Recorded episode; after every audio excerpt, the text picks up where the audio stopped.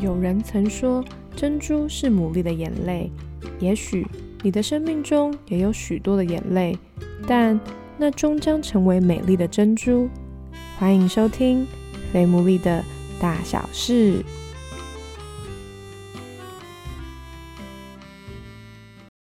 Hello，大家好，欢迎大家收听我们最新一集的《肥牡蛎的大小事》。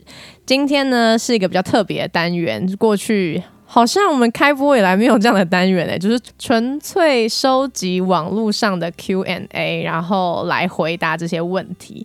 那今天当然要回答问题，就不能是随便找一个人来回答，也我也自己也没办法回答大家的这些问题，所以我就商请了，就是我人生中的明灯。就是我有什么在感情上的一些困扰的时候，每次我跟他一聊完，我真的都有种当头棒喝的感觉。我都觉得他的回答简洁有力，如同他的名字里面有出现的一样的字一样。所以今天呢，我很开心，他也是，毕竟他现在已经其实是有小孩，而且还三个小孩的状态，他还能够有一个时间来跟我一起录音，觉得非常的难得，跟很期待他今天的分享。然后我就先欢迎他，就是我们 FM 四点二三新好女人的台主，是台主吗？主持人哦，主持人。好，欢迎子杰。Hello，大家好，我是子杰，这是第二次来上 Sarah 的肥牡蛎大小事，很开心。所以今天他的角色比较像是要来为各位在情海中的男女们。指点迷迷津，不一定每一个人的都有问到。那首先呢，我今天入选的题目也算是我觉得出现的几率比较高的题目，就是感觉起来有大概两三个人都同样的问题，所以我想说，那就来问问看大家的问题。那首先第一个就是，如果今天想要更认识一个人，但其实你跟他是不同的生活圈或者是交友圈，其实我很好奇这样是怎么认识的。然后呢，但也没什么机会滑到的。那怎么办？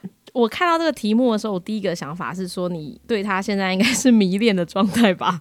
哦，因为如果你跟他生活圈和交友圈都不一样，应该你对他的认识是超级片面，可能外表，嗯，或者是 I G 什么地方呈现出来的他。就没有真实相处过的，我我觉得应该是这样吧，因为同一个生活圈或交友圈才会相处到。要不解释一下什么是迷恋？迷恋就是说你对一个人还没有很认识跟了解，但你就觉得你已经 fall in love，你的卵子还是反正就你就已经启动你的荷尔蒙，就是已经小鹿乱撞了。这种经历其实我以前也有蛮多次的，然后真假你也有过。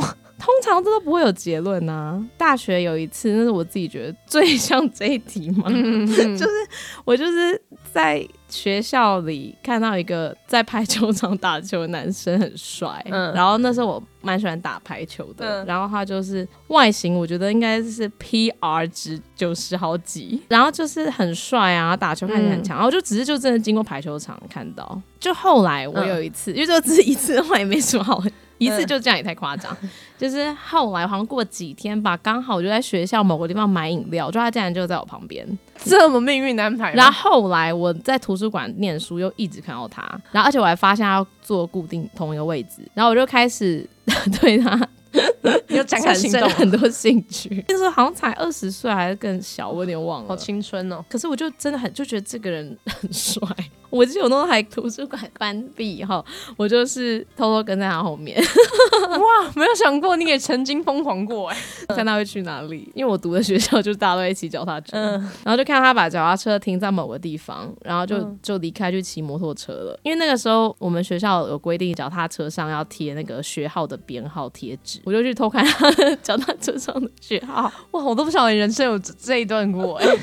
然后把那个学号记下来，后来我就回去 Google，因为我唯一对他可以认识的方法就只有他的学号。结果 Google 真的是很可怕的东西，就一 Google 学号我就知道他的本名啊，知道他的科系呀，然后就知道他好像什么我们学校的排球校队的队长吧，然后好像有点有名，会引起很多女生注意的那种人，所以我也不是。乱看的，然后那阵子，因为我就每次读书都会遇到他，然后我就知道他住哪里啊，我就会故意去住他附近，然后会幻想会不会有机会认识他。我不知道这样符不符合这一题。后来你也没有采取除了 Google 他之外的举动。我没有勇气耶，我没有勇气说走过去要怎么做啊，就假装撞到他，撞倒他的，撞倒他的书。然后我记得我呢，就每天去读书的动力都会看到他，就是好像准备期中考还是期末考。然后期中考还是期末考结束的时候就不会再去，他也没再去了。然后我就觉得很失落，有种失恋的感觉，就是一个迷恋的感受突然间断掉了。本来有个寄托，想说哦，这个人很帅，就觉得很喜欢看到他，他就自己突然飞到，他就没有再去了啊。图书馆，因为就没，还是我自己啊，还是我自己没去，因为中期中考、期末考后，没有人会再去读书了。你多久走出那个迷恋的？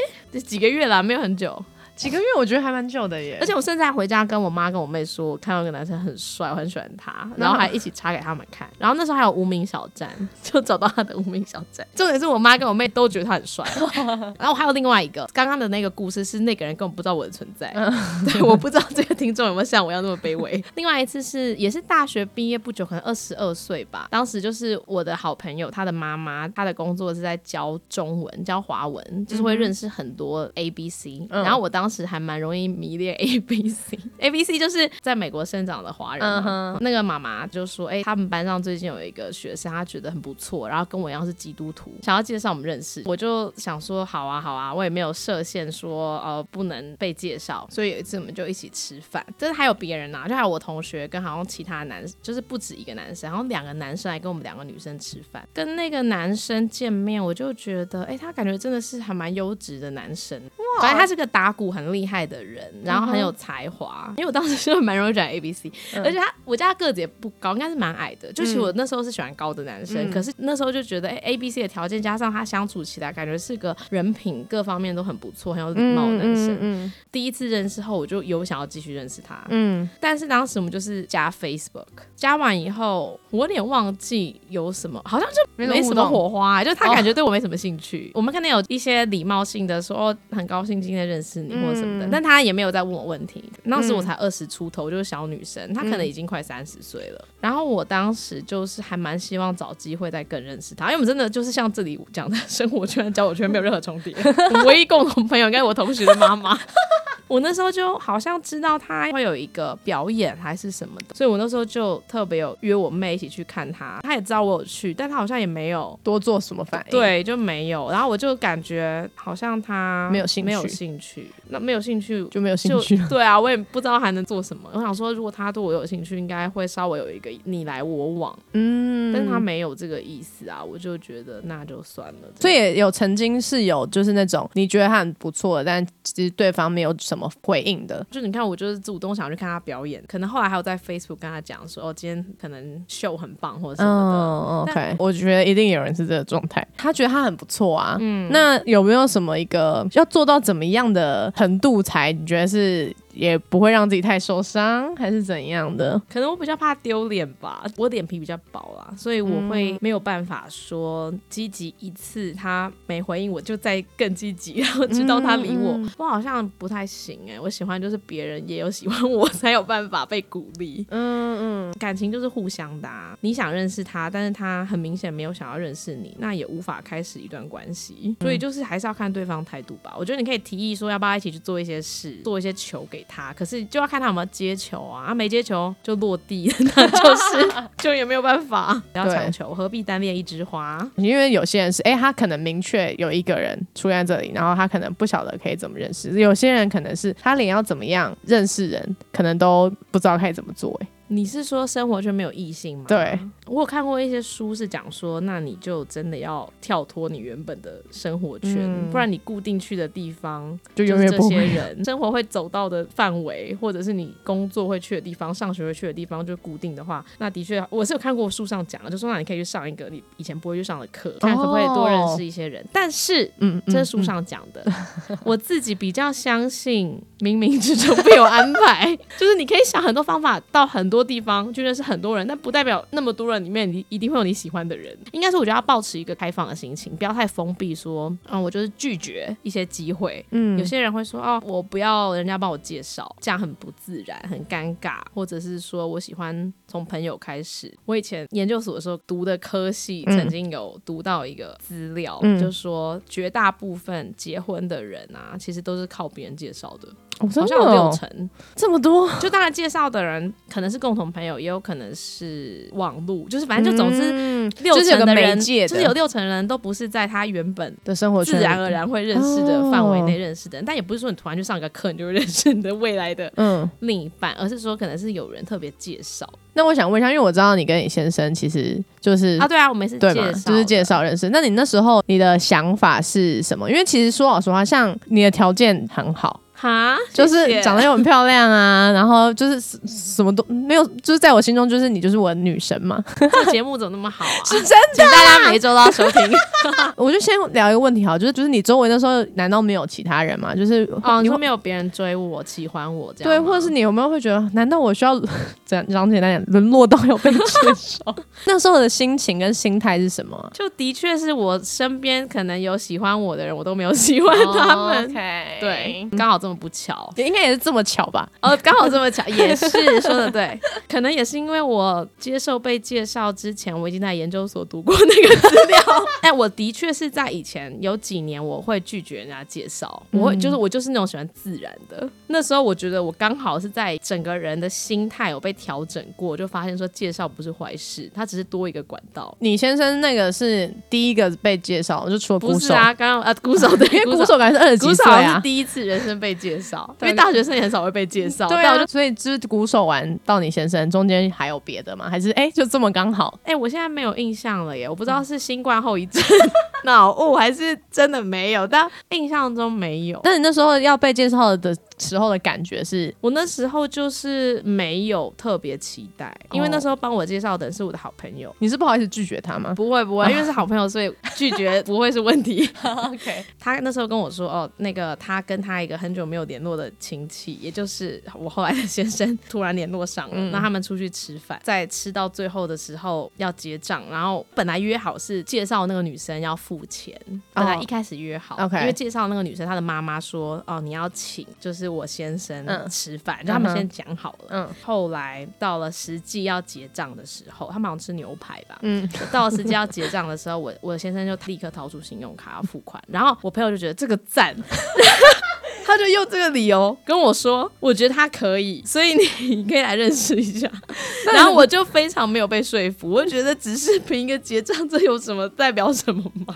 因为他们是多年没有见面的亲戚，就是其实他们没有很认识彼此，小时候有见面，就后来中间十几二十年都没有见过面，他就因为这个举动，觉得他很赞，就觉得要就为他背书了。对，就为他背书，然后我就觉得我朋友非常的不深思熟虑，他就给我看照片，他照片看到的时候，我就觉得，哎、就也没有排斥感，但也没有说什么哦，瞬间就你知道，就是小鹿乱撞，就是反正我就觉得有点像是让我朋友可以放下嘛，就是就觉得他就他就他很积极啦。那就后来见面之后，见面因为当时也有也有其他朋友啊，所以就只是吃饭。而且我记得那天我很不想去，因为那天我非常非常累，因为那天是礼拜天。当时的我礼拜天都是从早到下午一个接一个，可能就是完全没有停止的行程，甚至连中饭都没有办法吃。那时候我们约的时候是约礼拜天的晚餐，然后我那时候真的是想说，我好不想去，我好不想跟陌生人讲话。嗯，因为觉得一整天的那个社交能力对社交能力已经耗尽已已经已经零了，已嗯经归零。然后我又是一个还蛮在乎别人的感受，我也不希望我去一个地方都不讲话，然后让别人会不会不舒服。嗯就我都会跟别人在一起的时候，我会希望我可以尽量让别人感受是舒适的。嗯嗯所以我也做不到说哦，我就去那里可能吃我的饭，然后不说话，我也做不到。所以我就会觉得啊，这样去压力很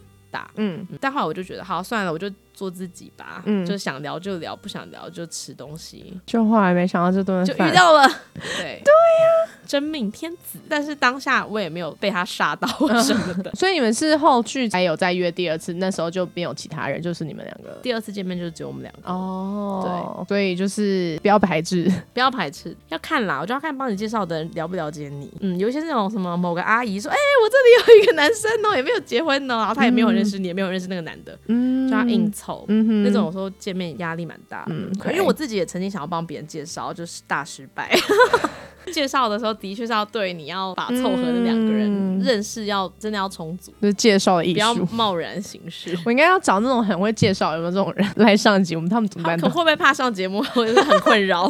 很多人来讯都拜托太多。拜托拜托帮我介绍。关于第一题，希望可以有一些为大家解惑的。那再来第二题，如果今天有一方就是拒绝沟通的话，怎么办？就要看对方拒绝沟通的原因吧。拒绝沟通是说他禁止你再问这个问题，哦，还是说他不想理你？还要看时机。因为我自己结婚这几年，我发现沟通事情的时机很重要。嗯，怎么说？太累的时候不要沟通，或睡前不要沟通。像我先生也常常会不想跟我沟通啊，但那时候可能就是他在忙工作，或他在想工作，嗯，那那时候怎么办？你就只能等。就等。Sarah 一直笑，因为她不喜欢等。我觉得如果今天一件事情是我比较想要沟通，可能嗯，通常会想要沟通是对方的问题。所以如果今天有一件事情是我很想要沟通，比如说表达我的不满啊，或者是想要跟他讲清楚你为什么会怎样怎样，你可不可以改变？就如果说这个发动攻势的人是我的话，我又希望他是真的可以跟我好好的讲，而不是我发泄情绪，那就真的就是要等一个两个人都比较好讲话的时机，选对时机蛮重要的，不要太累的时候，不要有压力的时候，不要对方在想别的事的时候，哇这样很可以啦，很可以吗一？天还是有二十四小时。但是，所以如果今天对方就是也摆明他，那如果他是他不想谈这件事的话，那就就是是要看他为什么不想谈啊。如果说你觉得他这件事情他坚持不愿意谈，那你不知道真的很痛苦，然后影响你们的关系，那或许就有点严重。对啊，因为我觉得一段健康的关系应该是两个人都可以敞开的谈论事情。就如果对方他在乎你，真的是很重视你，那他就会知道说他需要听你讲，即使他不一定能改变好了。嗯，所以我不知道拒绝沟通，那他愿意听吗？如果愿意听就已经很好了。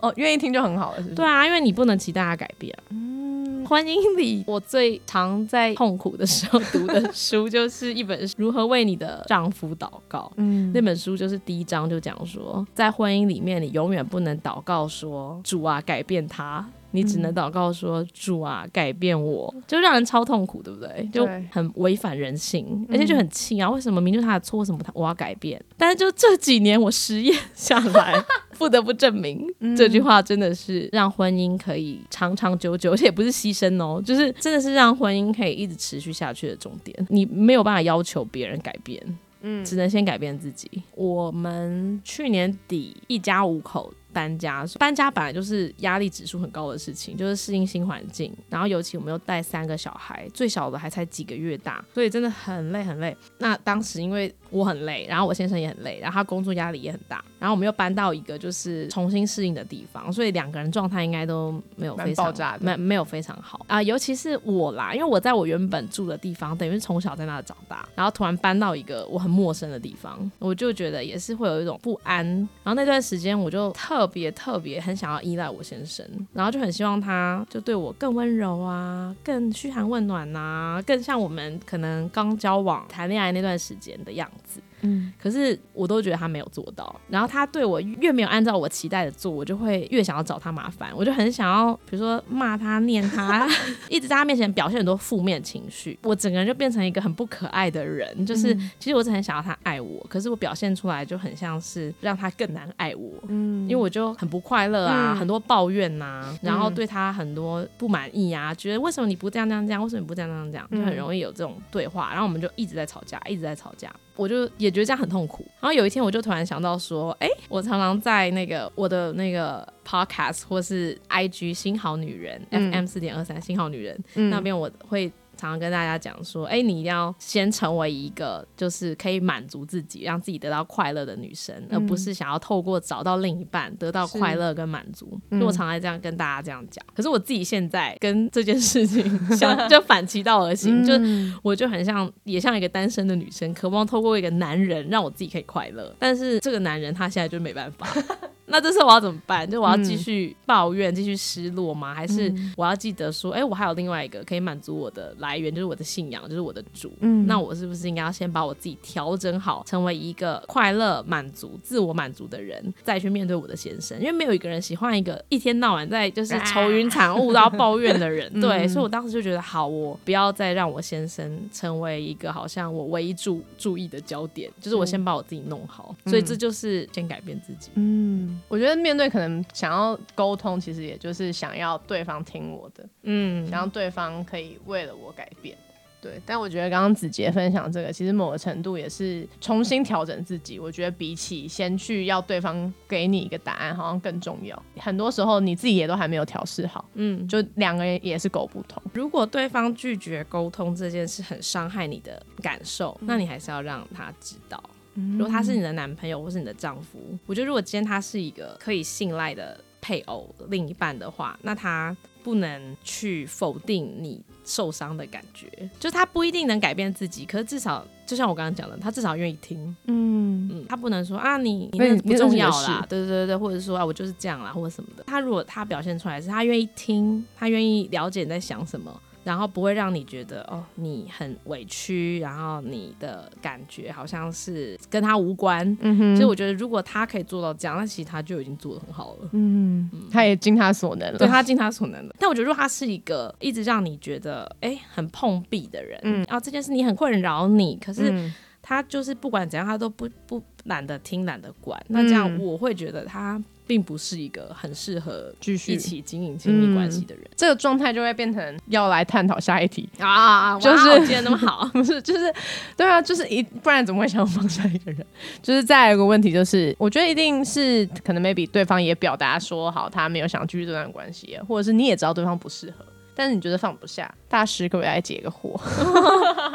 放下一个人有啊，这种经验我也是，我也我也我以前。你也有结婚？当然有啊！哦，这边收集到的就是他第一个就是纯粹就是问说，哎，该怎么样放下一个人？然后再来有两个子体，他喜欢的人感觉其实没有那么喜欢他，可是他可能哎，也就是有祷告啊，但是哎，发现怎么脑海里都还是这个人。那另外一种就是理性上真的觉得要放弃关系，可是感性上就是还是会很想主动的去在意关心他，那怎么办呢？你要让自己看更远，才有办法放下。有一句话是我在当妈妈这几年从别的老师那里听来的，就是叫做以终为始。当你要往前的时候，你要先想你要的最后的东西是什么。以终为始，终就是终点，然后始就是开始。一般我们讲说我们要怎么开始一个关系，但是你要先问你自己，是你真正你想要的未来的家跟婚姻跟感情是长什么样子？你未来想要的是？一个一段美满的关系啊，让你很快乐的一段亲密关系。那今天这个人他很明显不喜欢你，你干嘛要留恋他？就是你未来想要的是什么？还是除非你不没差，你就是喜欢享受暗恋的感觉，未来也永远不需要。我你也不在意未来有没有结果，你也不用结婚，那没差就继续下去。有一句话不知道大家有没有听过，就是装睡的人叫不醒。就是如果你还没有准备好你要下那个晕船的船，那其实你永远都下不了的。听我讲也不会有用，或是你朋友跟你讲也不会有用。就当你想下船，你就会下得了船。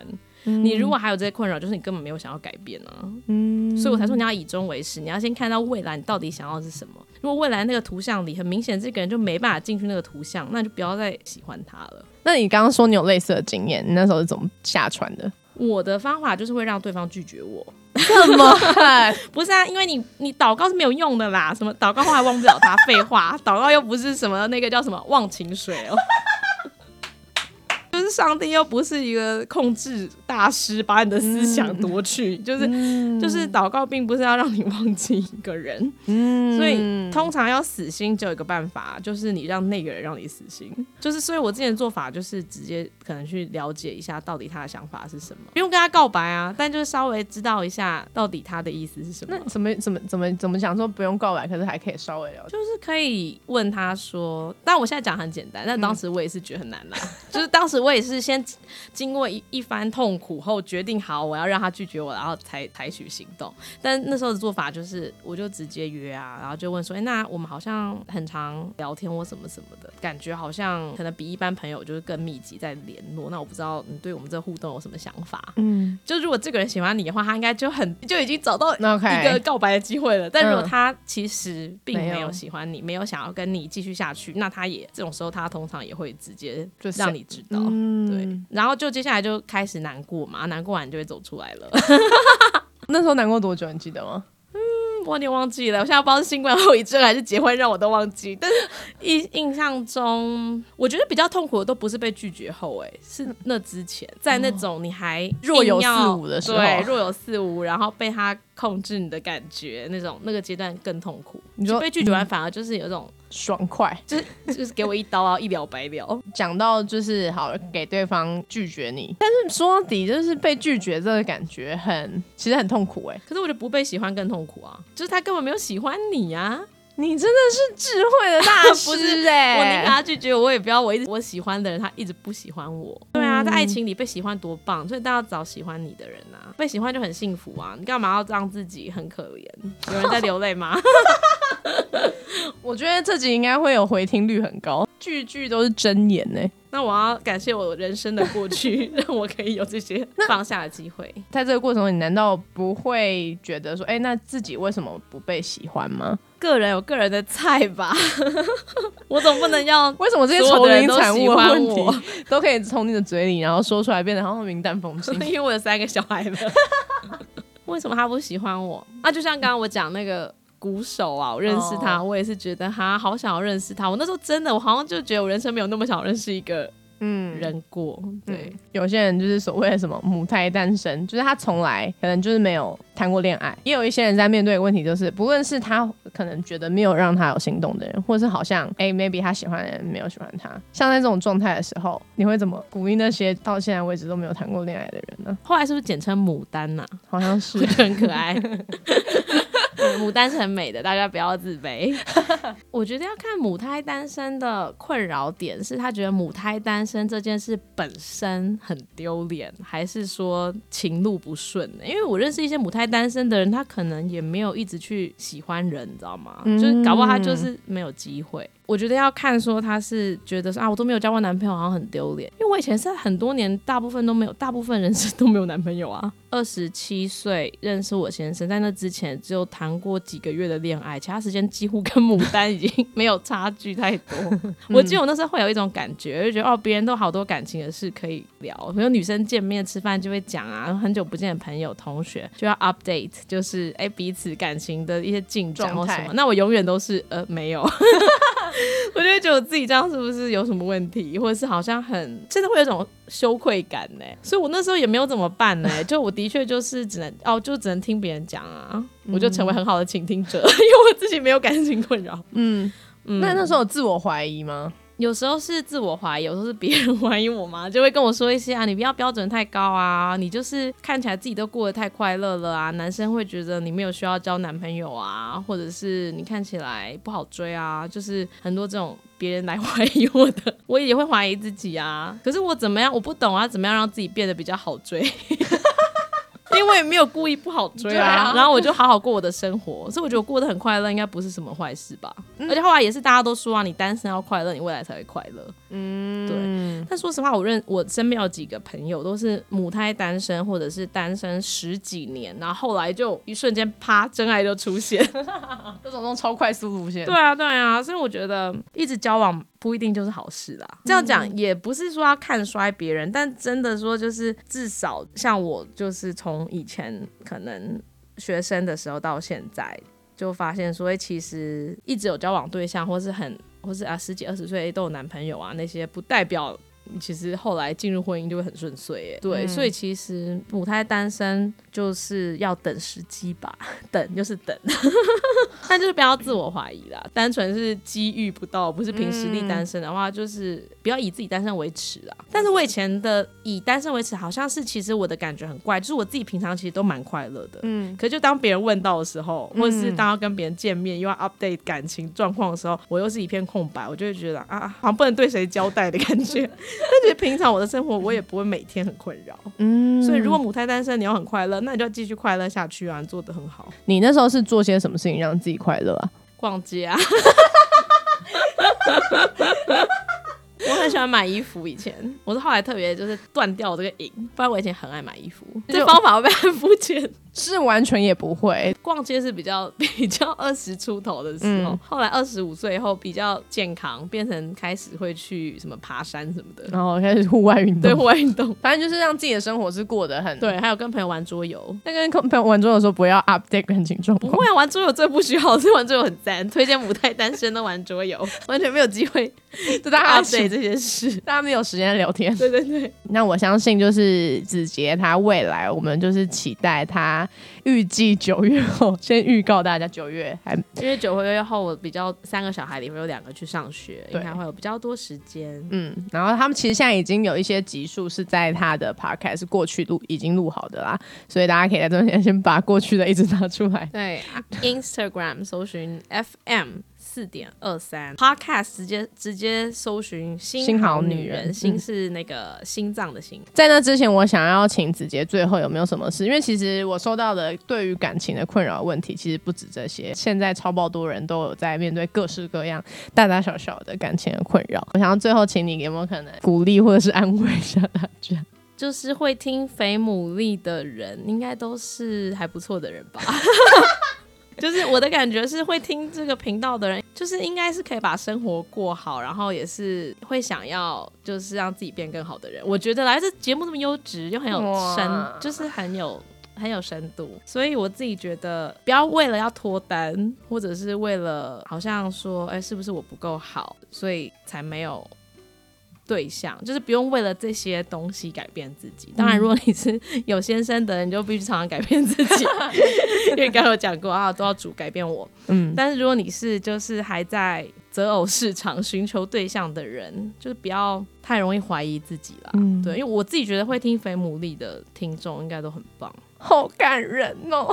真的吗？我就觉得，虽然我看不到听众，但我就觉得，我感觉好像仿佛就是在跟很多人讲话的时候，我就觉得我可以看到，如果在我眼前的这些听众，一定都是很棒的人。嗯所以不要担心是自己不够好，嗯对，因为我以前也担心自己是不是不够好啊，嗯对，但单身真的不代表不够好，这是我以前听在单身的时候听过的，我现在觉得真的很有道理。就嗯其实你要不单身是很简单的，就是你真的随便去交友软体找一个，绝对找得到。真的吗 我觉得很困难。不是、啊，因为那是你很认，就我说听众，我们的听众哦是认真的人，嗯是对生活跟自己认真的人，哦对感情认真的。嗯是因为认真，所以才会找不到。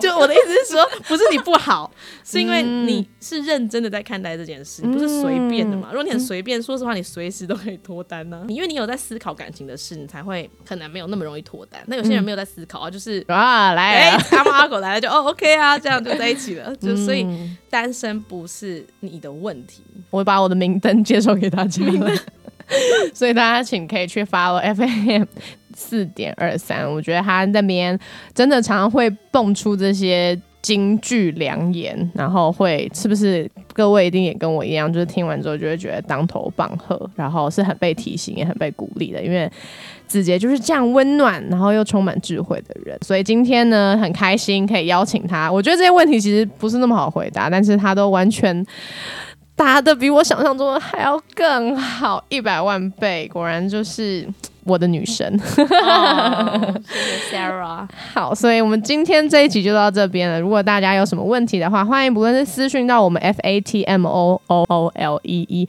或者是私讯给 F M 四点二三。我虽然不晓得他会有时间回吗？